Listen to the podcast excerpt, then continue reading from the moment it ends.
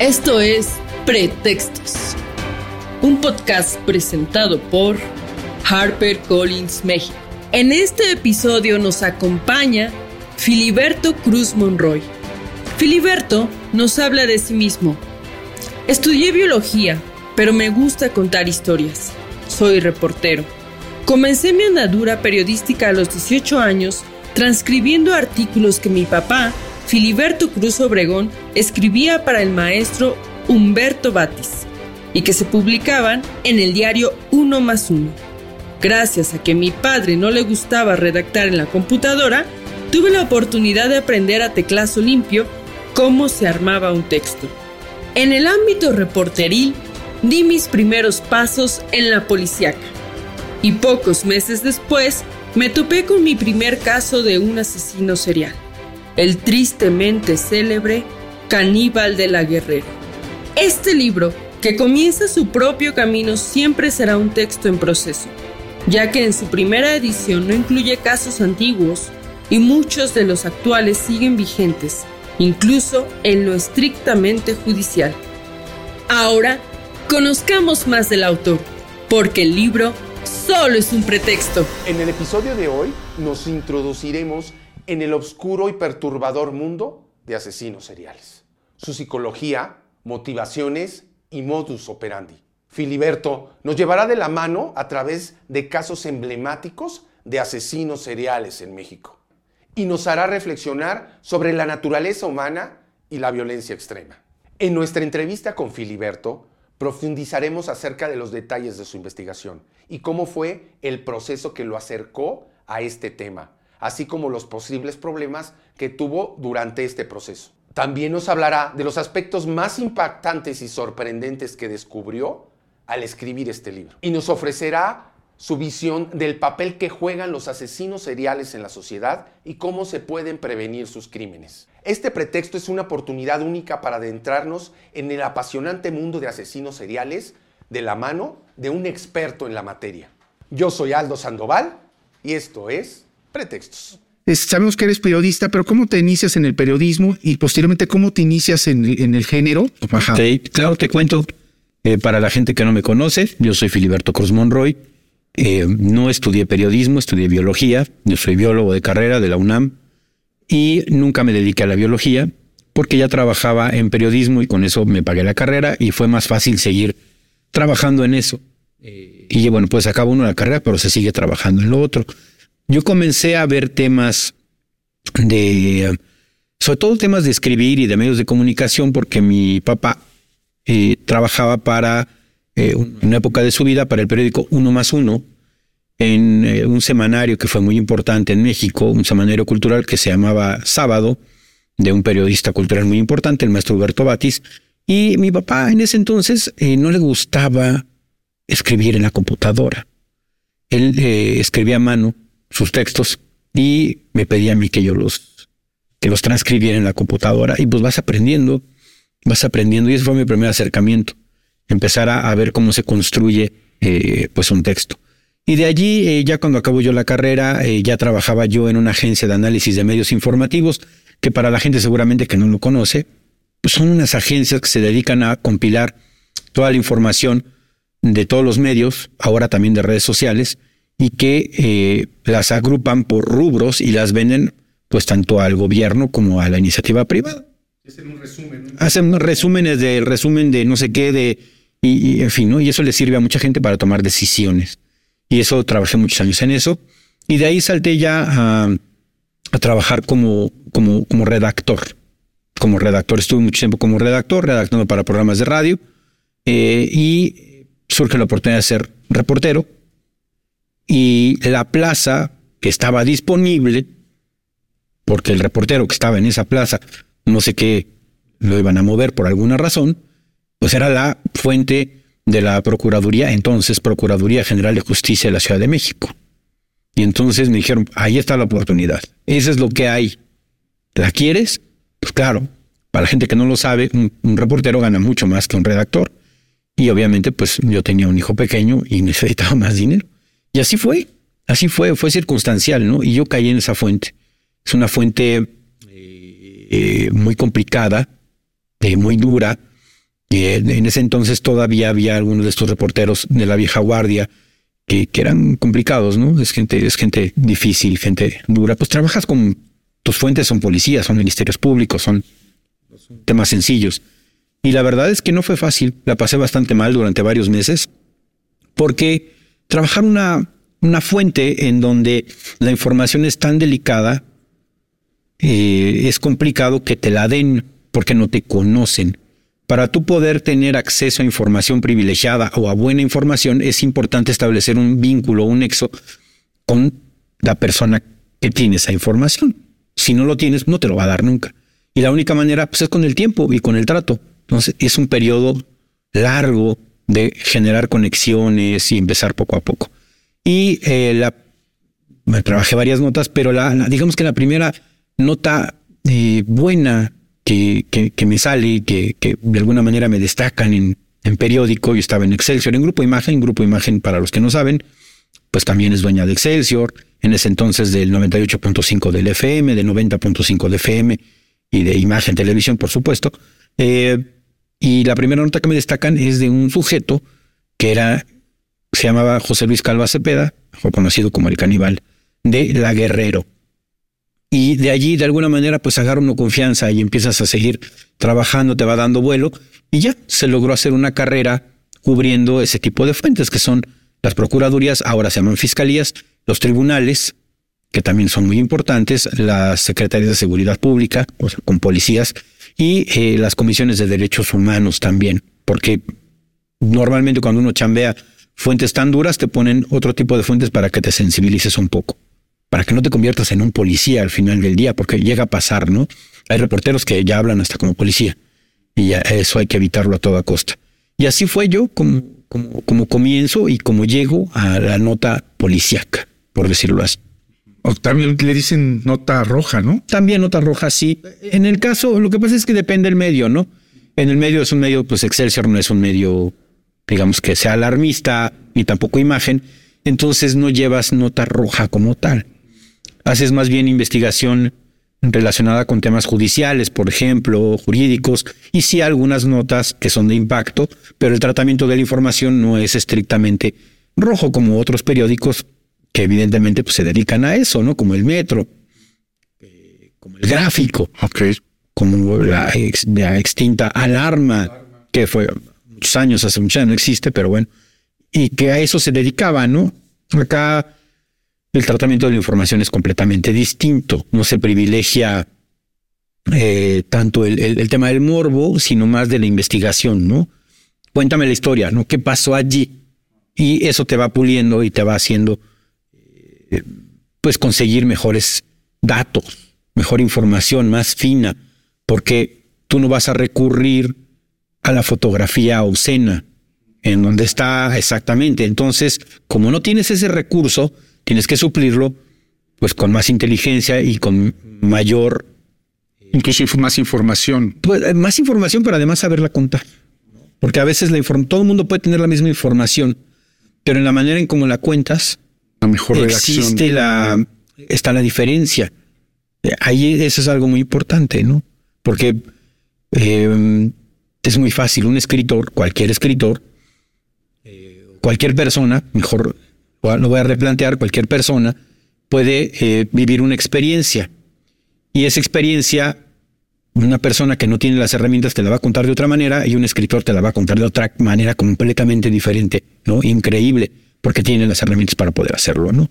Entonces la información es la misma para los dos, pero cómo te la platican es lo que hace la gran diferencia. Es eso, eso es todo, ¿no? Y bueno, pues así es como funciona eh, cómo llegó ya allá y cómo funciona un poco el tema de la investigación, ¿no? Del periodismo. ¿Cómo, vives este, en tu interior este tipo de situaciones a las que te has enfrentado para conseguir estos reportajes? Claro. Eh, bueno, es importante que la gente sepa que el periodista de investigación rara vez llega a la escena del crimen, porque muchos te preguntan, ¿y cómo es la escena del crimen? Rara vez llegamos. Eh, es, es, muy difícil, ¿no? Porque pues eso es del momento. Y la chamba de la investigación, pues pueden pasar días, semanas, meses o años inclusive, ¿no? Ese es otro trabajo, es, diferente. Eh, lo que sí es que tiene cercanía pues con personas, con expedientes, con distintos tipos de, de archivos, de información, ¿no? A veces, aunque no las tú las publiques, pero ves las fotografías, de los videos o hablas con la gente. De alguna manera siempre te afecta, no todos los casos, por supuesto, pero hay unos que te afectan y te afectan mucho. Sobre todo, en, mi caso particular, los casos que tienen, están involucrados con niños, a mí siempre me pegaron muy feo. Eh, siempre de alguna manera me dolían más. Eh, también los casos de, mujeres, eh, algunos me, sí me pegaban. Y ahí um, yo creo que si hay un proceso de desgaste en el periodista que no se cuida, al menos en México, yo creo que en el mundo en general, que también le pasa a otros, a otros personajes, ¿no? Como al, al médico, a la enfermera, al policía, al bombero, en donde estás expuesto a información o a cosas que son muy fuertes y debería de haber a veces un acompañamiento psicológico y no existe, eso no existe, por supuesto. Si tú no detectas o eres lo suficientemente sensible o inteligente para entender que estás expuesto, tus sentimientos están expuestos todo el tiempo y buscas unas alguna manera de sacar eso, eh, seguramente eso no va a acabar bien. Eh, si es duro a veces, si cuesta trabajo, yo creo que nunca te acostumbras. Lo que sí de alguna manera te gusta es el tema de la adrenalina, ¿no? Eh, es algo muy curioso. el reportero es cuando es como el eureka, cuando sabe que trae la nota, es una sensación muy bonita. Cuando sabes que tú la traes, o sea, yo traigo la nota y mañana la voy a reventar y nadie la va a tener porque yo la traigo y eso se siente muy bien. O sea, es una adrenalina, es un rush, eh, es que está bien chido, es bonito tener ese rush y eso te va enganchando y entonces te va gustando y te va gustando tener la nota no solo un día, sino dos días y tres días. Y eso, eso, eso te va alimentando y te va motivando. Pero si noto yo un desgaste, yo ahorita en esta etapa de mi vida ya no podría estar haciendo lo que hacía hace 10 años, de estar todo el tiempo eh, metido en ese tema, con traía dos teléfonos celulares y un Excel y todo el tiempo no paraban de sonar esas cosas. Eh, muchos años tuve programa de radio en 98.5 de FM eh, de carácter policiaco todos los días, de lunes a viernes, más aparte la, la labor de, de periodista. Eh, la presión es demasiada y la presión de llevar información buena todos los días que compita con los demás medios de comunicación, porque al final es una competencia, a ver quién trae más y quién trae mejor. Así funciona. Ha ido cambiando, ¿no? Pero bueno, así esas digamos son las bases en general. Ok, ¿y qué te motiva a escribir asesinos seriales? Uh, Asesinos seriales eh, surge de... Em, yo tenía información, evidentemente, ¿no? Por el caso de José Luis Calva Cepeda, de otros más que me tocó cubrir. Eh, del caso de los monstruos de Catepec, ¿no? Esta pareja que, mataba mujeres eh, pues muy vulnerables allá. Y de algunos otros casos yo ya traía información. Y, como todo en la vida, son, no sé si llamarlo Ah, ¿Cómo podría ser? Eh, ¿O fue una necesidad? No, no, no, no. No, no, no, no, no, no, no. La verdad es que ni siquiera lo tenía pensado en mi vida. O sea, no, te digo, son de esas cosas que pasan porque tienen que pasar. Yo no lo había pensado jamás. Yo tenía mi información, pero no la utilizaba para eso. Yo trabajaba en otra cosa, estaba haciendo otras cosas, no tenía nada que ver. Pero los contactos que va haciendo uno a través de la vida, pues resulta que me conectaron con un editor, que ahora es mi editor, porque él estaba buscando una persona que escribiera. Y ahí lo importante es que las casualidades de la vida, cuando llegan las oportunidades, en el momento en que tú las puedas explotar, ¿no? Y entonces eh, estaban buscando a alguien que escribiera, no de este tema en particular, sino de, este tipo de temas, y eh, lo refieren conmigo, a mi editor, platicamos, y de allí surge, fueron varios temas de los que platicamos, barajeamos, y surge esto, eh, el tema de, los asesinos seriales en México, y afortunadamente pues yo ya tenía mucho material, y fue mucho más sencillo, evidentemente hacerlo, no fue fácil, pero fue más sencillo. Y los dos coincidimos cuando lo platicamos que era una necesidad, porque en México existe información de los asesinos seriales, sin embargo, no está ordenada O sea, hay información de uno y de otro dispersa, ¿no? En distintas fuentes, tanto fuentes hemerográficas escritas como fuentes eh, ahora como el Internet, por ejemplo, hasta el YouTube. Hay mucha información, pero toda está desordenada, desacomodada. Y era importante tener un libro que lo agrupara de manera cronológica, pero no solo eso, sino que esta información la, la estudiara a fondo, o sea, de verdad la pusiera en tela de juicio. Cuando uno es reportero, lo primero eres, eres, eres como el abogado del diablo. Entonces no crees en nadie, en nadie. Y el hecho de que algo ya esté escrito no significa que yo lo tengo que creer. Y entonces lo lees y dices, ok, ahora hay que ver si es cierto o qué tan cierto o qué no tan cierto. Y no había eso, no hay ese rigor. Por ejemplo, hay libros muchos de Juana Barraza, la Mataviejitas, un montón de libros y abordados desde, desde distintos ángulos, ¿no? Pero hay otros que no tienen casi nada de información, de textos ni nada. Entonces fue muy difícil recuperarla, este, esos datos. Y como la tarea era titánica, porque es demasiado, eh, se decidió hacer eh, un libro de los asesinos seriales en México de los últimos 50 años a la fecha. Y yo me sorprendo mucho porque ahora la gente me lo dice, me dice es que yo ni siquiera sabía que había tantos asesinos seriales en México. Y les digo, les contesto, yo tampoco sabía hasta que lo puse a escribir. O sea, conocía a varios, pero no conocía a todos. Ya como te pones a ver, eh, te das cuenta que se había. Entonces había este hueco, ¿no? Como esa laguna que había que, que nosotros creíamos que había que llenar y que había que llenar con información seria, con, con un trabajo que no fuera morboso, que ese es un tema muy importante, que no abordáramos estos casos desde, eh, desde el amarillismo, ¿no? porque normalmente así se estila, es lo normal, eh, porque llaman mucho la atención. Y entonces eh, el esfuerzo que hicimos fue, vamos a contarlos desde el amor y desde la empatía. Ahorita te voy a hacer una pregunta del amor. vamos a contarlos desde allí. O sea, ese fue el, reto que yo me hice, ¿no? Voy a contarlo como si esta víctima fuera mi amiga, ¿no? O fuera eh, mi, mi, mi, prima o fuera mi, alguien que yo quiero, alguien que yo conozco. Y si tú te pones en los zapatos de la víctima, cuentas las cosas de otra manera. Porque dices, ay, eso no me gustaría que lo dijeran así. ¿No? Tampoco se trata de ocultar. En el libro hay, hay, hay, van a encontrar cosas muy fuertes. Porque la labor del periodista o del reportero es contar las cosas como son. Solo así. Ni más ni menos. Eh, eh, no hay que ponerle, pero tampoco le podemos quitar, ni edulcorar, ¿no? pero sí no exhibir cosas que no necesitan exhibirse. Hay que buscar siempre, ¿no? Eh, esa medianía. Y eso, esas fueron como que las bases o lo que nosotros, los parámetros que, que nos establecimos. Un saludo a Edgar Kraus, mi, mi editor, y, y, tu servidor, en donde decidimos que era importante hacer este, este texto, ¿no? Yo creo que es básicamente ¿no? la razón. Ajá, decías ahorita del amor, me llamó mucho la atención.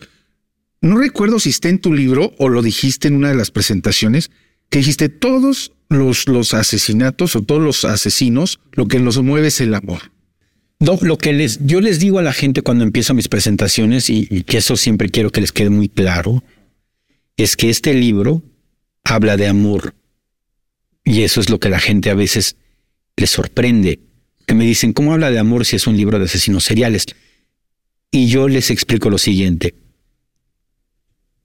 En, en la casa todos, cuando somos pequeñitos, cuando somos niños, eh, nos educan de alguna manera, ¿no?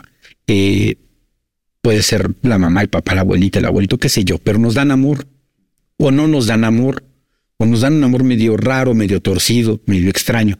Del resultado de eso es eh, el, adulto que se va a convertir esa persona.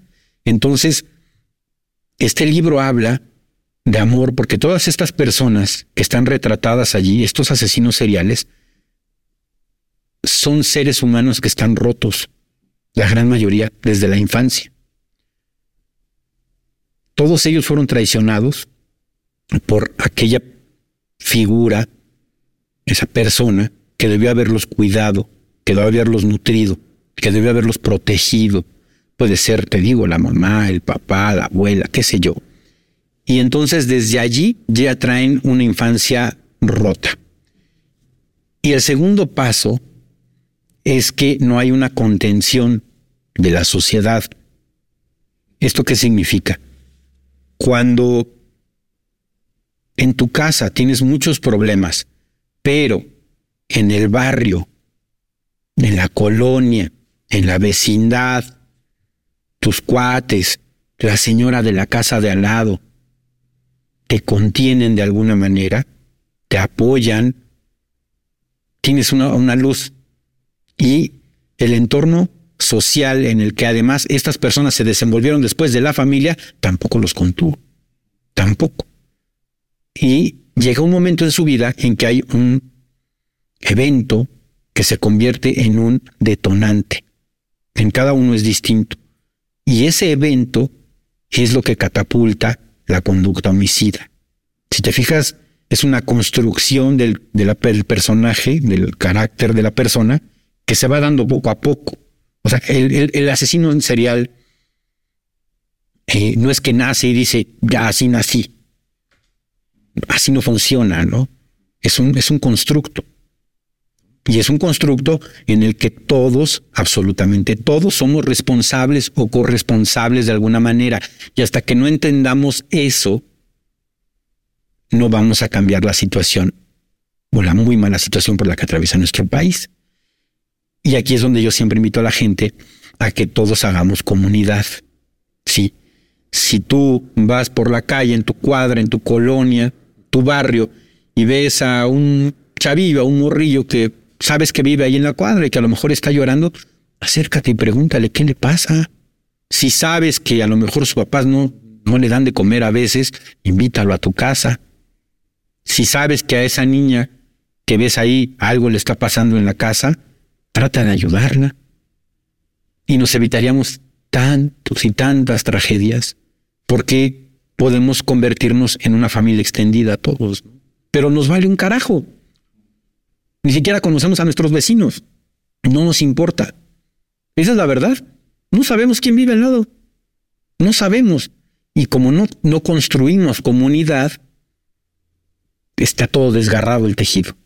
Y eso eh, obviamente abona a la creación de estos personajes, ¿no? Tan, tan macabros, tan, tan, tan fuertes. Y no solo de eso, sino de otros más, como un sicario, ¿no? Como un asesino, como un ladrón, como un defraudador. Sí. Y allí es, es culpa de todos nosotros. Pero no crees que ya lo traigan, traigan como hay un gen ahí medio. Existen, ¿no? Algunas hipótesis, quizás algunas personas puede ser algún tema que traigan allí genético, algún tema químico en el cerebro, pero si a esa persona que está lastimada, que trae algo ya ahí mal, tiene una buena infancia, tiene una buena eh, juventud, eh, tiene un, buen entorno social, seguramente no va a llegar a eso. Nunca va a llegar a eso.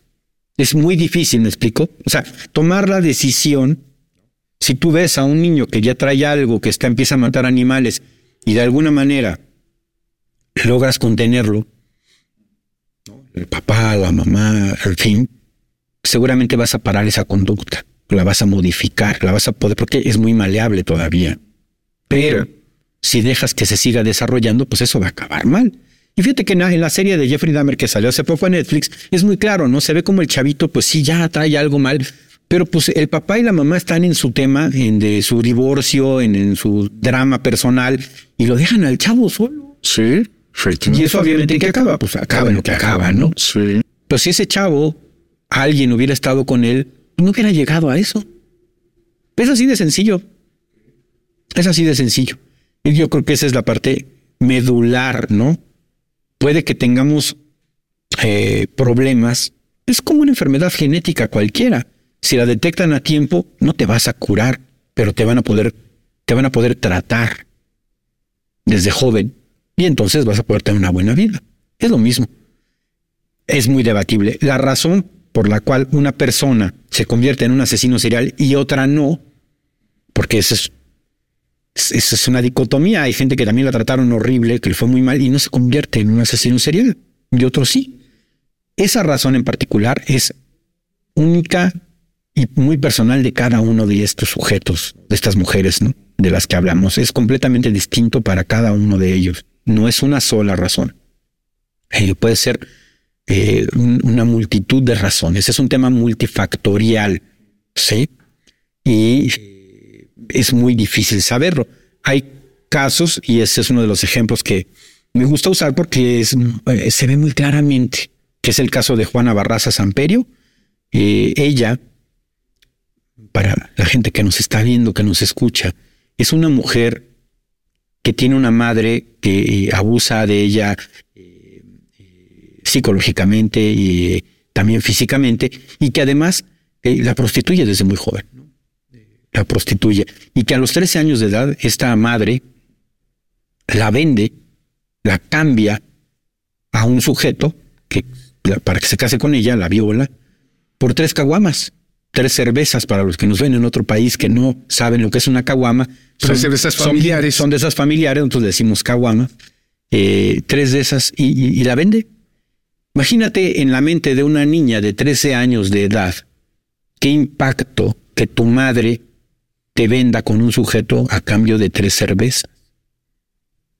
Imagínate qué devastadores. Bueno, devastadores es la Pero la mujer, esta chica, de alguna manera logró sobrevivir a eso. Tuvo hijos con este sujeto, luego con otro, tuvo hijos, trabajó.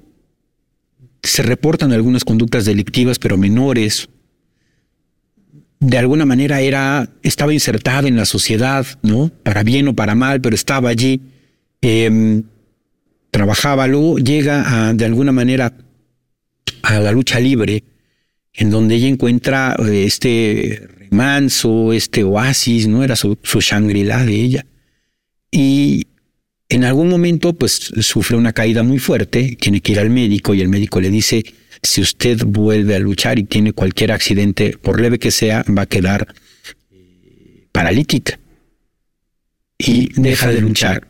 Y allí es cuando se detona la conducta homicida. Allí empieza a ir a matar. Eso es lo que lo detona. Pero su historia la lleva a ese punto, ¿no? Si te fijas cómo se fue construyendo. Sí, sí, sí, sí. Todo. Hasta que en algún momento, ¡pum! Algo lo detona. Y era grande, ¿no? Cuando empieza. Ya era grande, claro.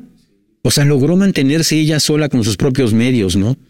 Y, y ese es ahí donde te digo, no hacemos, no hacemos sociedad, no hacemos comunidad. Es un concepto tan básico, pero tan complicado que ya lo perdimos. Si tuviéramos eso, otra cosa sería. Pero ya sabes, no empieza, no, es que a mí no me gusta meterme allá, eso es ser chismoso. No, no es ser chismoso, eso es muy importante, ¿no? El hacer cosas en comunidad es eh, para nosotros, para el Homo sapiens, es, es algo vital, es necesario, porque además nos enteramos qué es lo que está pasando en nuestra comunidad. Sí, es como ir a hacerte un check-in al médico. Dice, ah, pues mi vaso está fallando. Bueno, pues aquí estamos viendo que el vecino del no sé qué tiene algún, algo trae, ¿no? Algo está pasando, o a lo mejor no sabíamos y esa familia le está pasando muy mal y no están comiendo porque no tiene trabajo, ¿no? El papá o la mamá. Y ahí podemos entrarle todos al quite. ¿Qué? Y de, y de todos estos casos, ¿cuál fue el que más te llamó la atención o te impactó? Bueno, e, es indudable. El caso de José Luis Calva Cepeda, el caníbal de la Guerrero, a mí me marca porque es el caso que de alguna manera me, me hace afianzarme, ¿no? Como reportero. E, es, es por eso. Y, además tuve muy buenas notas, y eh, conocí a mucha gente que estaba relacionada con el caso. Eh, eh, pude ir a, a, casa de algunas de las mujeres con las que convivió, hablar con las mamás de ella. Entonces sí tuve acceso a los poemas, tuve acceso a, todo, fotos, de todo. Y yo creo que ese es uno de los casos que más me marcó, porque estuve muy cercano y porque fue el primero. Pero hay otros que son impactantes, por supuesto. El, de, el del último, el que acaba de ser 2021, el de Andrés Mendoza Celis, conocido en los medios como el caníbal de Atizapán, el carnicero de Atizapán también le dicen. Ese caso me pone los pelos de punta. Este señor pues es un señor que habla agarran viejo, ya está grande el señor y que toda su vida mató. ¿Quién sabe cuántas mujeres mató y nadie se dio cuenta? Y no solo eso, sino que además el señor este, estaba allí siempre con todo el mundo en la colonia, eh, según él daba apoyos, ayudaba a la gente y se hacía pasar por una persona que no era. Es verdaderamente espantoso y lo que encontraron adentro de la casa, ¿no? Eh, un sótano verdaderamente horrible. Ya los últimos crímenes estaba eh, desollando a sus víctimas y se quedaba con esas pieles. O sea, ya era una situación y eh, la carne, la, carne la fileteaba, la fileteaba, alguna la consumía y otra la vendía o la regalaba entre los vecinos. ¿Qué locura? Sí, porque la gente pues, no sabía y él les decía que era carne que le habían mandado, era de Oaxaca, que le habían mandado de Oaxaca y te la estaba dando barata.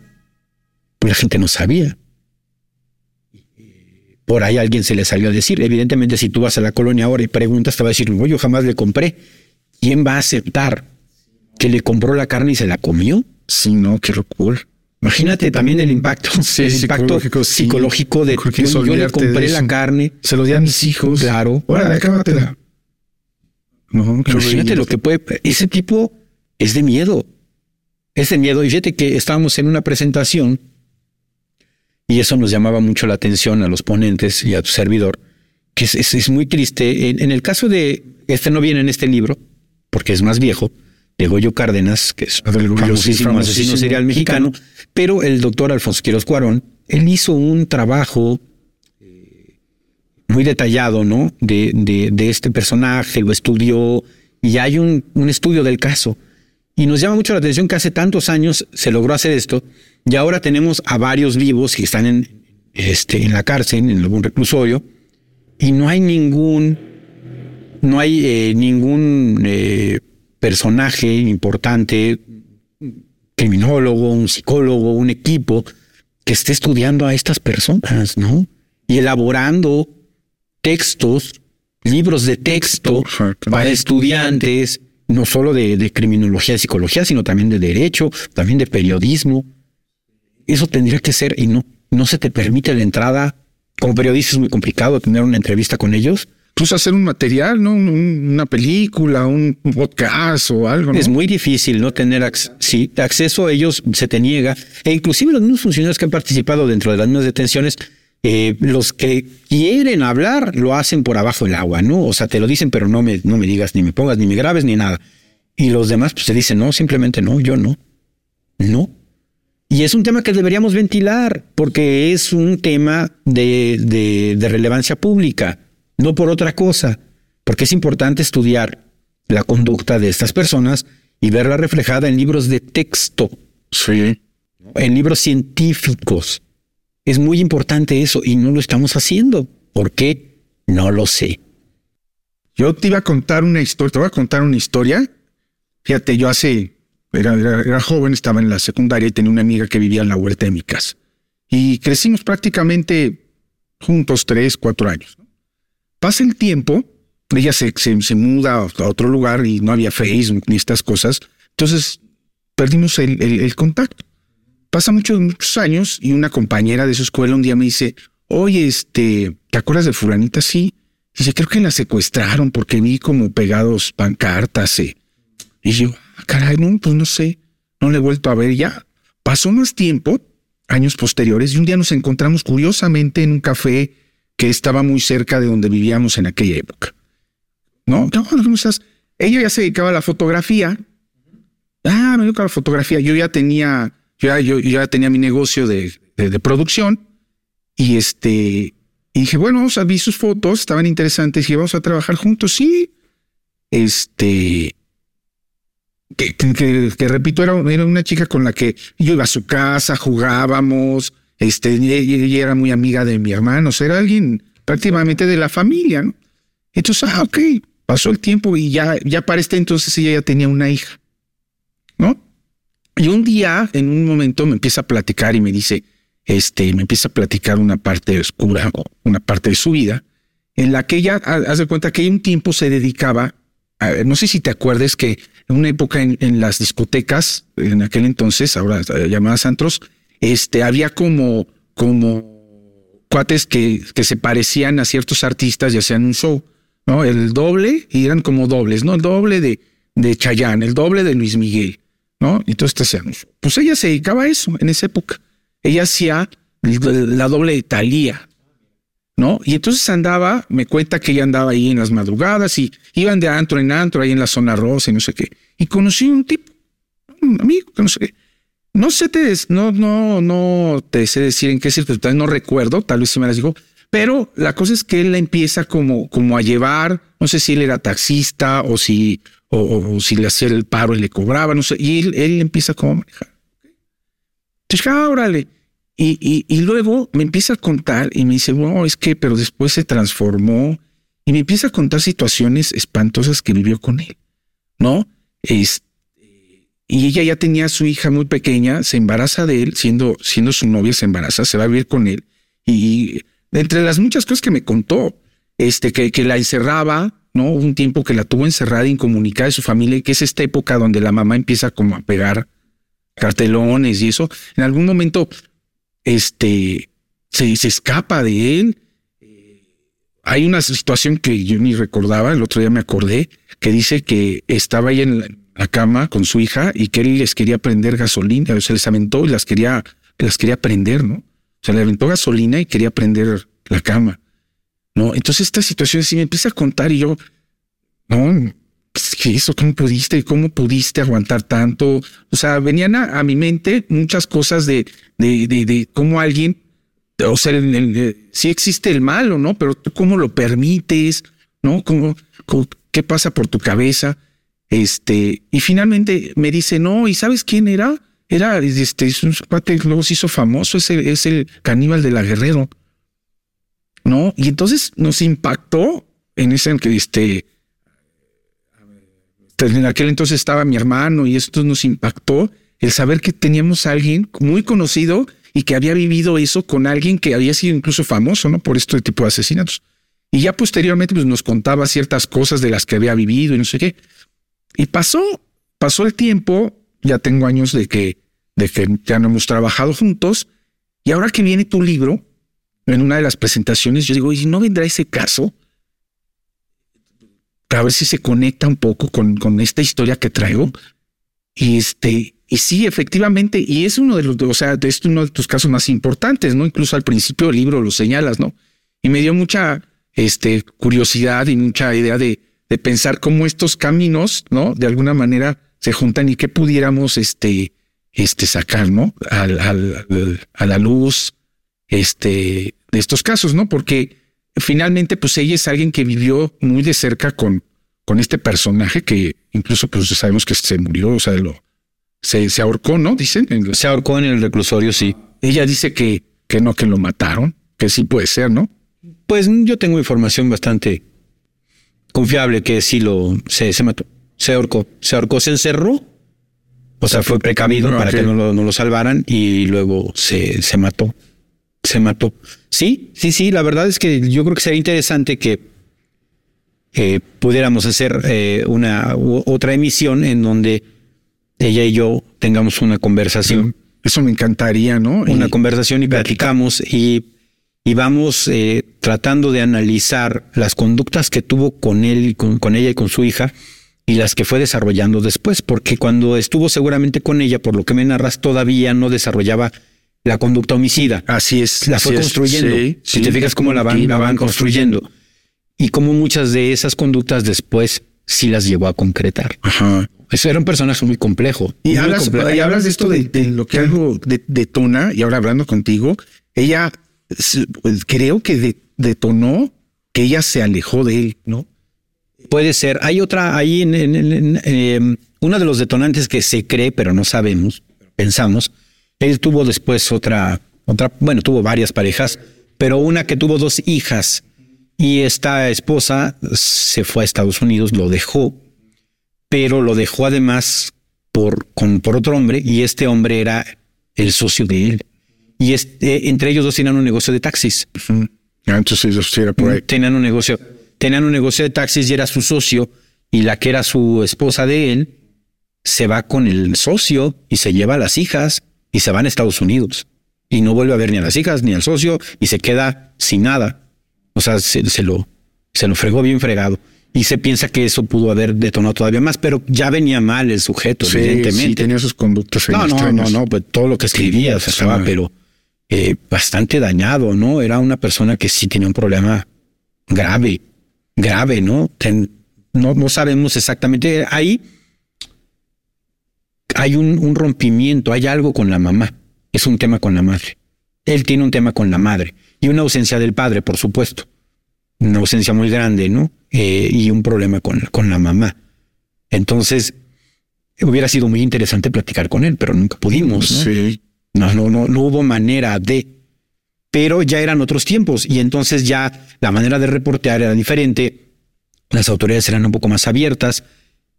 Entre más atrás en el tiempo te vas yendo para los casos, es más difícil encontrar información que sea acertada o que sea fidedigna. Es bien complicado porque la manera de trabajar era otra, me explico. O sea, no tenían tantas herramientas, evidentemente el rigor periodístico no era el mismo. Además, eh, todo lo que se hacía en las, en las procuradurías, pues imagínate, o sea, si las confesiones las arrancaban, se las arrancaban a tehuacanazos ya, a golpes, ¿qué de, qué de, fiable había en una, en una, antes como se llamaban, este, averiguaciones previas? O sea, ¿qué podía de lo que estaba ahí escrito oficialmente podía ser verdad? Era nada. Entonces, muy difícil saber realmente qué pasaba en esos entonces. Eso era muy complicado. Si ahora es difícil, antes yo creo que era más. Y ese caso es un caso emblemático, es un caso bien interesante y yo creo que sí sería un ejercicio muy interesante hacerlo en vivo y dejarlo grabado para que la gente vea cómo se trabaja, o sea, cómo el reportero va tratando de sacar esa información que a lo mejor la otra persona no sabe ni siquiera que la tiene. Que, existe en su cabeza. Exactamente. Sí, sí, sí, sí, lo vamos a... Es como un juego, ¿no? Lo, vamos vas, a hacer. Vas, platicando, vas platicando y la persona va recordando y de repente bailando y de repente le cae el 20. Y, sí, es cierto. Ajá, yo me acuerdo que sí es Y entonces, ajá, empieza, ¿no? Eso es, eso es muy interesante. Sí, incluso yo antes de la entrevista contigo le comenté esto que estamos platicando y le comenté que tú decías que, que, todos, que todos los asesinos tenían problemas en su infancia. Lo que decías ahorita, ¿no? Que estaban rotos. Y, ella como que también recordó y dice, sí, es cierto, él lo trataban y le hacían y, y su mamá y no sé qué. O sea, sí, sí, sí, sí existe. Sí, sí, es como dices, deberíamos de intentar hacer algo ahí. Vamos a hacerlo, de, de citarla y... Sí, sí, sí. Igual eh, hacer un llamado a la gente que nos va a escuchar o nos va a ver. Si, pues si tienen algún algún tema que quieran hablar, o sea, que conozcan a alguien o que hayan estado muy cerca de alguno de estos casos, que nos contacten y lo, y lo vamos eh, lo vamos desarrollando, por supuesto, ¿no? Que sería muy, muy bueno. Porque inclusive podríamos encontrar víctimas que no se, que no se conocen y le podríamos dar paz a alguna familia, lo cual sería también muy valioso. ¿Sabes? A mí que me gusta es que eh, de todo esto sale como una duda. ¿Qué pasa con, digamos, con las víctimas? pero en estos casos, que son personas que decidieron vivir con, los asesinos, ¿no? Eh, también tienen algo de problemas. Seguramente, sí, por supuesto. Eh, el asesino serial escoge grupos vulnerables. Es muy fácil. desgraciadamente, matar es muy fácil. Y salir impune también. Entonces, lo que hacen es escoger un grupo vulnerable. En el caso de, José Luis Calva Cepeda, escogía mujeres que tenían una carencia de afecto, una carencia afectiva, y entonces conquistarlas era muy sencillo. Con un poema y una flor, la chica ya estaba enamorada. se sentía querida. Claro. Y él sabía, o sea, lo intuyes, ¿no? Ella, él intuía que esa persona necesitaba eso. Él lo sabía. En el caso del carnicero de Atizapán, él atacaba a mujeres que tenían problemas, que estaban pasando por situaciones económicas difíciles, les ofrecía ayuda. O sea, yo te voy a contactar con el del no sé qué del municipio de Atizapán para que te dé tu puesto, mira, vamos acá y ahí, ¿no? En el caso de los monstruos de, de Catepec, esta pareja, ellos buscaban mujeres que de veras estaban en una situación económica muy difícil. Les decían, vamos a regalar ropita para tu, para tu hijo, te vamos, y así las llamaban y así las, así las, eh, las atrapaban. Entonces, ese es el modus, la mata viejitas, pues ubicaba señoras de la tercera edad indefensas igual. Con necesidades. Ubican un grupo vulnerable, ¿no? Por eso muchas de las víctimas de muchas, a veces son eh, eh, mujeres que se dedican al sexo servicio, porque tristemente pues, es un grupo muy vulnerable, muy vulnerable. Son, son chicas que la gran mayoría están desarraigadas. O sea, no es que van eh, a su casa y tienen a su mamá y, ya me voy a trabajar. No, la gran mayoría de ellas ni siquiera está en su lugar de, de nacimiento, ¿no? Vienen de otra parte, ya no tienen a nadie que, que, que esté vigilante de ellas, que esté pendiente, y entonces se convierten en víctimas muy fáciles, muy, muy fáciles. Ellos saben entonces quiénes son esas personas vulnerables y ahí es cuando atacan. Sí, entonces saben que esas personas tienen algo mal, evidentemente, y es más fácil. Si tú eres una persona asertiva, eres una persona que no está buscando esa, ese refuerzo de amor, ¿no? O que no tienes problemas económicos, pues cuando te van a ofrecer algo simplemente lo mandas al carajo a la primera y se acabó. Es así de fácil. Pero cuando tienes todos estos problemas, pues es muy fácil. Es muy, muy fácil. De verdad, es, es triste, pero es la verdad. Otra cosa de las que me llamó la atención en, en tus presentaciones que dijiste que todos los casos no son descubiertos, sino se los encontró la, la justicia. Mm, La gran mayoría, sí, por supuesto, ¿no? Este, Fue invención. Pero uno se pone a pensar cómo bueno, pues ya en México pueden pasar cualquier cosa. pero es en todo el mundo, ¿eh? No solo en México. Ah, ok. O sea, es un fenómeno universal. O sea, bueno, primero tenemos que partir de que atrapar a un asesino serial no es fácil. No porque sean genios, que la gente cree que son genios, no para nada, no son genios, pero evidentemente son astutos, es diferente, gente que son astutos, que atacan un grupo vulnerable, por ende es un grupo vulnerable que nadie va a reclamar, saben que nadie los va a buscar y por eso es más difícil atraparlos. O sea, saben en dónde, ¿no? Y si a eso le sumas, evidentemente, en algunos lugares como México y otros países, la falta de capacitación en materia de, no solo policial, de todo. Nos hace falta capacitación en un montón de rubros, ¿no? O sea, no es solamente el tema de ese tema. Y si le sumas eso, pues ¿qué tienes? Impunidad. La, la, la ecuación es muy sencilla, te va a dar impunidad.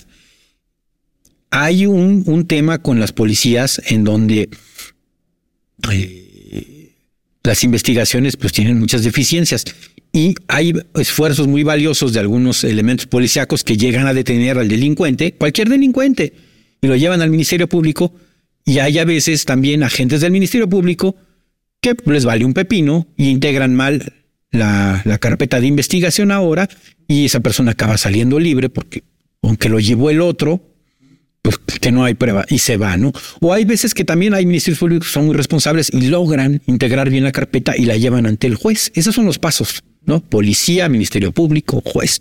Y lo llevan al juez. Y si el juez es bueno, pues vamos a tener un resultado positivo. Pero si el juez también es negligente o flojo, pues también lo va a liberar. Entonces, cualquier falla que tengamos en esa cadenita se traduce en impunidad. Y sí nos hace falta muchísima capacitación, eh, trabajar mucho, eh, pero no solo a los policías, también a nosotros los periodistas, a los psicólogos, a los criminólogos, a los criminalistas, a los peritos, eh, a todo mundo. Nos hace falta estudiar y tomarnos un poco más en serio esta chamba si es que queremos empezar a sacar agua del bote, que México pues se está hundiendo en el tema de la inseguridad. Y es que al final del libro abordamos un capítulo que escribe Arturo Ángel Mendieta, un amigo eh, periodista, en donde de, de, manera muy clara eh, deja, deja ver pues, cómo la impunidad es un gran, es el gran enemigo a vencer, ¿no? De 95 de cada 100 casos, pues simplemente no, No pasa nada. no, absolutamente nada. Y de los otros cinco que pasa algo, ni siquiera sabemos eh, si esas personas realmente eran culpables o no. Solamente pasó algo. ¿Se me explicó? O sea, no Sí, significa sí. que detuvieron al bueno. Sí, sí. O sea, no, no, no, no, no. Son de los que te enteras en medios. Los otros 95 ni siquiera te enteras. Imagínate en dónde estamos parados. Y el otro asunto es que las grandes perdedoras de la historia eh, en, en México, pues acaban siendo otra vez las mujeres, porque hasta en el caso de eh, una asesina serial mujer como es Juana Barraza, pues sus víctimas son mujeres. Casi todas son mujeres. Eso, es, es una radiografía de lo que está ocurriendo. Algo estamos haciendo mal, ¿no? En, en, nuestro país. Pero sí, de los casos que tú ves retratados en el libro, la gran mayoría fue chiripa, como decimos en México, ¿no? O sea, fue suerte que los atraparon porque el homicida se equivocó, por ejemplo, ¿no? O porque la familia de una de las víctimas de verdad estaba encima y encima y ya lo seguía y, pedía ayuda a la policía y estaba allí, ¿no? O sea, estaba encima del, del tema pero no realmente porque la policía fuera muy diligente. Muy investigador. Así que digan, ah, qué bárbaro, qué gran trabajo de investigación hicieron aquí. Se ve cómo lo, lo, lo, llegaron a atrapar. No, no, realmente no. Yo eh, la verdad es que en pocos casos recuerdo que haya sido así, ¿no? Eh, eh, además también los logran atrapar cuando ya la presión social es muy grande. O sea, ya todo el mundo se dio cuenta que faltan siete personas y algo está pasando raro y entonces ya tienen una presión en medios, en medios de comunicación, ya la gente está enojada y entonces cuando se ponen pero las pilas, pero antes y también están sobre están sobrepasados, eso hay que decirlo también, ¿eh? O sea, la cantidad de delitos que se cometen y la capacidad que tienen para investigarlos, pues es, simplemente no se puede, es demasiado, no hay manera de hacerlo. Pero sí, ahí está el tema. ¿y ahora qué sigue para ti? ¿Qué vas, vas a, nos vas a bueno, no, no puedo, no puedo adelantarles nada, pero sí, por supuesto, estamos trabajando en otras ideas. Eh, pero sobre el mismo tema. No sobre, bueno, sobre temas eh, de carácter policiaco, policial. Pero no asesinos. No de asesinos seriales ahorita, no. Ah, ah, más bien en el tema de los asesinos seriales dejamos la puerta abierta para la gente que tiene alguna eh, información relevante nueva que nos quiera platicar, que nos la cuente y para una, para una posible reedición agregar esa información, por supuesto. O sea, el libro está abierto porque lo vamos construyendo todos. O sea, un reportero solo cuenta historias. Y si alguien viene y me cuenta una historia más completa de la que ya teníamos, pues la, por supuesto que la vamos a poner. Por supuesto, de eso se trata, ¿no? Eh, pero no, hay muchos otros temas que hay que analizar que son súper interesantes, que les van a encantar de verdad eh, en el mundo de, en el mundo de, del, de la policía, de la procuración de justicia, de los peritos. Hay una cantidad de cosas que mm, se les caería a la boca. Hay mucha materia. Si yo se las contara ahorita, pero no lo voy a hacer porque no se trata de spoilear a la gente, sino de que cuando salgan los libros, pues mejor vayan y, los, eh, los lean y lo aprendamos todos juntos, ¿no? Pero en eso estamos. E, esa es la idea, por supuesto, seguir trabajando. Eh, espero que sea el primero de muchos textos y que, y que vayamos eh, platicando de varias cuestiones que son difíciles o que son complicadas de abordar, pero siempre eh, desde un punto de vista empático, siempre desde un punto de vista respetuoso y no revictimizando a nadie. A nadie. En este libro, en particular en Asesinos Seriales en México, no hay ningún nombre de las víctimas que mandaron ahí es, es el nombre real. No importando que ya esté el nombre en otros lados, a mí no me importa eso. En mi libro, en mi libro no vamos a revictimizar nuevamente a una persona. Ni hacer apología. Ya no hay necesidad, o sea, ya no para qué. Porque además esa es un documento que queda impreso, que queda, queda para la posteridad. Y ahí va a estar el nombre para la posteridad. Y no lo puedes hacer eso. eso no es correcto, no está bien. Hay que parar. No podemos hacer eso. Y no nos cuesta nada cambiarle el nombre, porque no le cambia ningún sentido a nada. Solo es un nombre. Eh, creo que eso es, importante. Y en el caso de los siguientes trabajos, seguramente haremos exactamente lo mismo. Pero los casos eran reales, por supuesto, ¿no? Para que la gente sepa que todo lo que está allí ocurrió. Y son cosas que están ocurriendo y que pasan en México y que y que nos duelen y que algunas otras nos sorprenden, eh, nos asombran y que hay que platicarlas, hay que contarlas, hay que estudiarlas y que todo el mundo las conozcamos. Eso para mí es vital, ¿no? Porque esa es la chamba del periodista. ¿Te sorprendió en algún momento que, que, haya dado tanto de qué hablar tu libro? Nunca me imaginé que escribiría un libro. nunca, nunca me imaginé que el libro tuviera buenas críticas. Ok y mucho menos me imaginé que las presentaciones estuvieran llenas. Imagínate. O sea, de ese tamaño. O sea, no, no, yo no me imaginé absolutamente nada.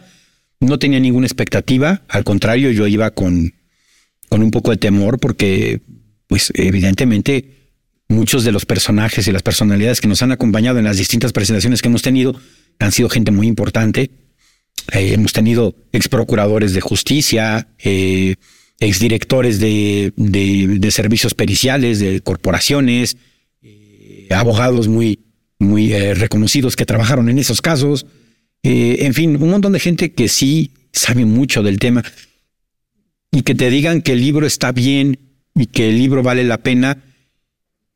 eh, no solo es un alivio, por supuesto, sino que además se siente bien.